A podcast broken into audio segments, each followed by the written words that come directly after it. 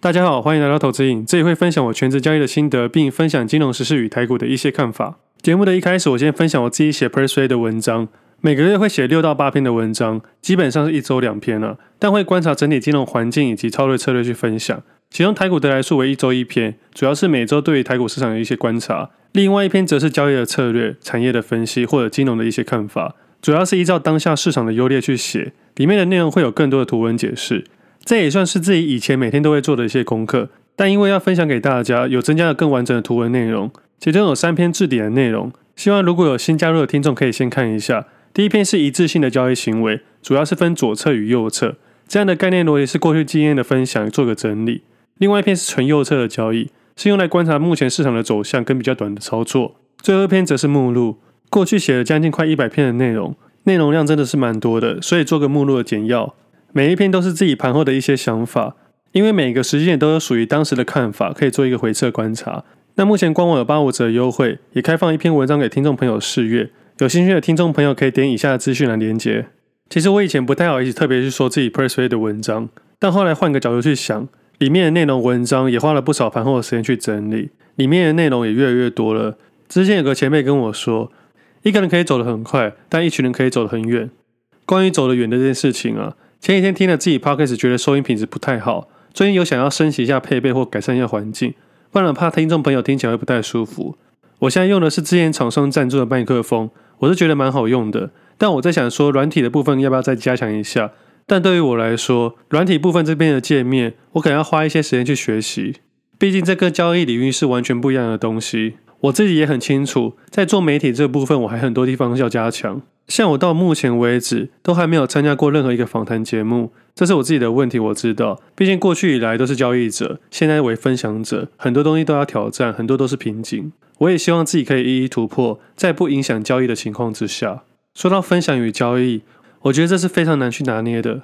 比如说每个人资金有限，你能买的股票大概就这么多，有时候你买了一些股票。但你自己清楚知道，在股价还没脱离你成本区之前，你不能做太多的动作，甚至不能做加码，还要预留一些资金。但有时候做一个分享者，势必要跟听众提醒些什么。但其实很多事情都不关自己的事情。不过还是不希望大家受害啦。但有时候要反思维的做法是很累的。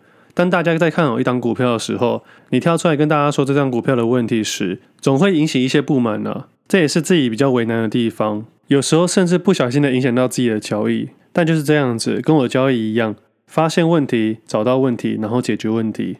如果没办法解决的话，那就不要再制造这些问题了。那其实有发现，最近几集的节目一开始都没有聊一些生活的东西，顶多聊聊 NBA 的事情。因为我自己的生活是蛮无聊的啦。如果没有出去走走的话，其实都是宅在家里面。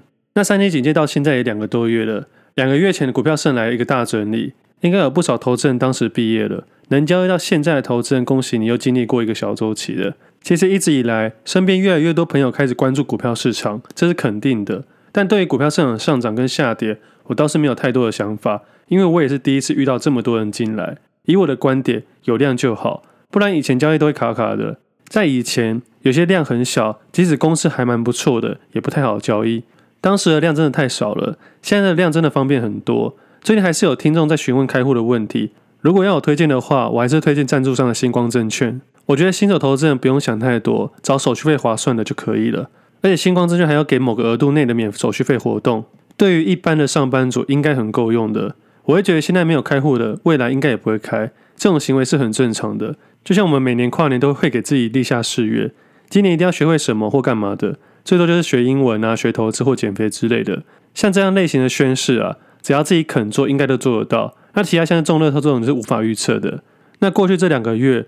许多公司让员工在家里上班，正常来说会空出非常多的时间，应该可以做出不少事情。那现在疫苗比较多一些，我爸妈他们都已经打完了，他们比较幸运了，都没有什么特别的症状。未来就看政府如何去调配施打的进度了。虽然最近台湾疫情比较稳一点点，但是也不能过度的松懈。现在最近的越南疫情变得很严重，最近越南的疫情因为 Delta 病毒的扩散，加上疫苗施打的数量不多，每天的确诊人数不断的破新高。上礼拜宣布，八百万人口首都河内封城。目前全国约有三分之一的因为封城被迫待在家里，确诊人数占全国多数南部商业大城的胡志明市也宣布延长封城令，并实施宵禁。他们的宵禁是每天下午六点开始宵禁，到隔天早上六点。除了紧急事项和疫情调度活动之外，其他的所有活动都暂停。越南的人口九千多万，目前施打四百五十万剂的疫苗。虽然去年抗疫蛮成功的，但从今年四月开始，染疫人数开始上升。越南政府规定，工厂可以在厂内设立住处，让员工就地安置在厂内，希望可以让生产线持续运作，但也可以让厂商自己选择要不要停工了。因此，许多的代工厂都受到一些影响。目前观察，台湾目前受到比较多的影响是纺织类，像之前自己喜欢的如虹、聚阳、宝成、丰泰都受到波及，有些停工，有些去减产。但目前的消息是短期的停工，多数都是配合政府。那最近的运动纺织类股比较弱一些。我原本是以为奥运会有一波的效益，但没办法，越南疫情加剧都有一些影响。那股价下跌的因素会是哪个原因？我不知道。但是事实就是股价的确下跌了。那会特别去关注越南的疫情，主要是因为自己还是有持股一些运动纺织类股，自己的做法依然不变，向下调整。而运动纺织类股的下跌，也不全然是因为单一事件呢、啊。反正总归一句，先注意再决定。那另外自己还有一件比较关心的事情，就是布兰特原油价格来到七十多元，这也是从五月多都开始关注它了，因为目前已经涨回原本的起跌点了。觉得蛮有趣的是，去年这个时候才刚经历过负石油期货，其实一直到现在，一直还是很难理解为什么会出现负数。不过相比去年当时啊，一大堆人都说石油的问题，我记得当时最扯的就是说，以后的石油都不值钱，因为没有地方可以囤放石油。去加油站加油的话，业者还要给我们钱，请我们把油带走。这种做法现在听起来很荒唐，但当时真的是蛮瞎扯的。自己当时觉得是个好时机，想要去投资石油，但因为工具等等效益的问题，所以放弃了石油这笔投资。那这一次在注意石油，并不是要投资石油，而是要观察其他相关类股。那原本七月初要开石油会议，但因为达不成共识而延期，最后终于在七月十八号完成会议，并发出声明。从今年八月开始到十二月，将会阶段性的提升原油的供应量。在这个期间，每月将提高日产量四十万桶。虽然说这次的协议是逐步增产的、短期之内可能也不会造成市场上供应有明显的增加。但增产的速度是不是能满足全世界许多国家复工的需求，或是增产的协议，可不可以让持有走高的压力得到减缓，现在都很难判别了。我个人对这种石油的会议啊，都偏向保守看待，因为一个市场的走势很难用人为或开会去影响。比较起来，我还是相信市场的价格。那原油市场的表现要找寻新的题材。在上礼拜的节目有跟各位聊到，市场有一些投资人应该会把目光放到太阳能类股上面。像是今天有一些太阳类股涨停了，而自己对市场现在的走向，不会把目光放到传统的加权类股上面，反而会去看一些过去传统的一些产业。这里的产业是很惨的惨，去找寻一些转机类股。其实这阵子除了太阳类股强劲以外，LED 类股也是蛮强劲的。最近还有观察到面板类股，这些类股都是过去很少获利的，所以在过去的台股市场里面，时常被人家称为三大产业。那如果最近比较强劲的 LED 类股，我自己的印象中，第一次注意到这个类族群的时候是在去年十二月三十一号那天，虽然是跨年夜，但是我那天也是有看盘。我那天印象非常深刻，因为我自己是那种安排好事情就会想把它做好再离开。当时是固定礼拜一跟礼拜四录音，所以无论如何，我都会希望自己把事情做完才会离开。而当时的盘面，我注意到两大族群，第一类族群是金融类股，另外一类族群是 LED 类股，所以我印象很深刻。如果听众还有印象的话，可以回去听十二月三十一号那期的节目。那如果订阅 PressPlay 的听众朋友，可以看一月五号写的文章。但一直到最近，他们才开始动起来。不过这类型的走势都已经到右侧了。最近自己比较积极新增的股票，都还是左侧的股票。自己最近的库存表现还算不错，但是最近因为市场的状况，不会积极的使用杠杆，也不会积极的买入股票。第一阶段要布局的部位都已经布局好了，现在的看法会交给市场去决定，决定我要加码还是做停损的动作。除了这几个产业以外，以台股市场的盘面上面，还有观察到三大族群，一个是鸿海集团，一个是联电集团，另外一个比较有趣是威盛集团。但目前的市场还在下跌之中呢。我所谓的下跌是加权指数的下跌，还有整体国际股市也在缓跌之中，所以现在的自己都还算是适当的部位。那今天的大陆股市直接跳水，下跌的幅度算是蛮大的。香港恒生指数也下跌一千多点，大概四 percent 左右。那香港的国企指数也下跌了将近五 percent 左右。虽然美股四大指数看起来创新高，但目前自己不会太积极买入。而且以指数来说，外资期货空单的部位算是很稳定的建立，所以才会认为整体指数偏弱。自己对于市场目前的看法，希望再给市场跑一下。我目前的心情是，希望市场可以大跌，我才能多买一些。但如果真的上去，就用右侧的概念布局买上去。那关于石油相关类股，大概另外一个就是海运股了。海运股的我想法依然不变。目前都还算是弱势，我相信不少人已经套住了，我也不想落井下石。我的想法与看法在六月底开始已经分享过了，从 Podcast、Facebook 到 Press r e a 的文章，我几乎是在所有的平台都去分享这件事情。这些人做的事情，我不会去预测任何的股价，但其实我内心是挣扎的。不过那段时间真的很不爽了，在金融市场里面，这些事情层出不穷，总是会有新的投资人加入，而这些事情就是无限的循环。到最后我真的受不了了，我直接表明说看坏海运股。这应该是我过去一年来第一次这么表明的说。以我在业界的资讯，现在应该不少人被套在海运股上面。那关于油价的事情，海运的最大成本是原油。避险也是部分避险，但事到如今，我的想法是买了就买了，我们都不能影响股价，现在只能想办法将损失降低。我个人是认为啦，如果今天美股的表现不好，海运股可能明天也会跟着不好。以现在的位置来说，再出现几天的极端走势，就会有投机客要进场了。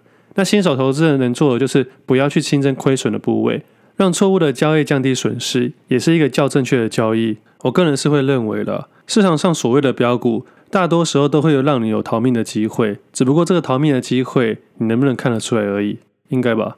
回想你当年的自己，也因为这种事情失去了一个好朋友。我记得在过去的节目上有分享过，我的朋友当年执迷不悟，坚持要信那些投顾老师，我依照价格去做事，而去放空他的股票。有一天他问我说：“这张股票的走势怎么样？”我跟他说：“这张股票看坏，而且我开始在放空了。”接下来虽然我看对了，也赚钱了。但他因为不满我放空他的股票而跟我断绝关系，有时候真的不知道该说什么。一档股票的走势又不是我能决定的，他真的认为一档股票可以因为我的放空而下跌吗？根本不可能啊！新手投资人最大的问题就是，他们总是习惯去相信那些看起来很专业的，也不相信真正的市场价格。这是许多新手投资人的盲点，也是自己曾经的盲点。反正交易市场是这样子的，他们很残酷，我们可以赖皮，可以侥幸，但就是用花钱买教训。我自己也花了不少人去买这个教训了，但后来发现这些教训用多少钱都买不完，所以也就不再买了。其实交易市场可以很简单，也可以很复杂，但如果可以维持好自己的一致性，交易就会变简单了。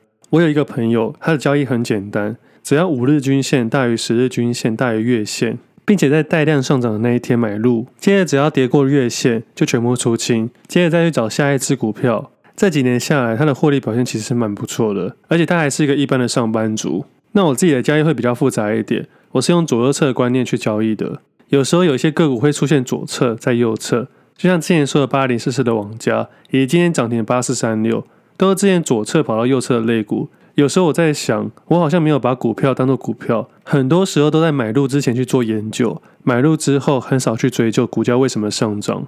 如果运气不错，看对了，并且还有持有，你应该要找出一个卖出的理由。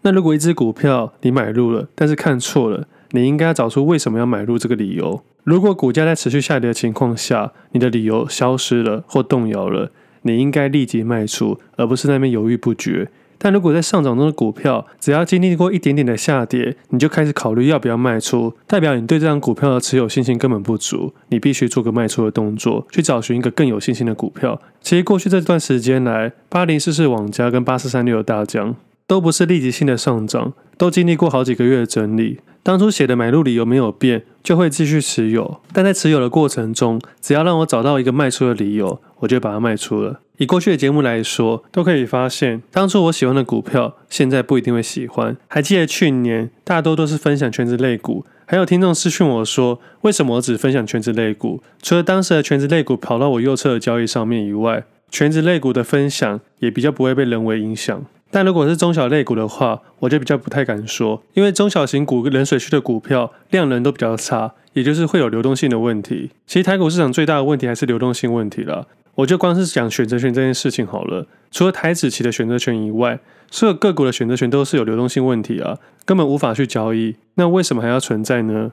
有些业内的事情不太能说，只能利用故事或换个想法去跟各位说明。除非哪一天我真的忍不住才会说了。其实交易市场很多鬼故事啊，但是我们没办法一一去证明，只能都说用猜测的。就像是洗钱这件事情啊。我们都只能用猜测，就好比说，猜测在赌场里面啊、古董里面、衍生金融商品等等，都是有可能的。不过，一般投资人不用想太多，我们找好自己的方式去交易就可以了。因为在交易市场里面，每一个人都是要赚钱的，不要跟这些钞票过不去。最后，我们还是要把注意力放到生活上面，在我的眼里，不管是股票代号、公司股价，还是这些衍生性商品的手法，都仅仅是数字而已。如果你是短线交易的投资人，不要跟股票长相厮守。如果一档股票你不知道什么时候要退场，那就先不要进场。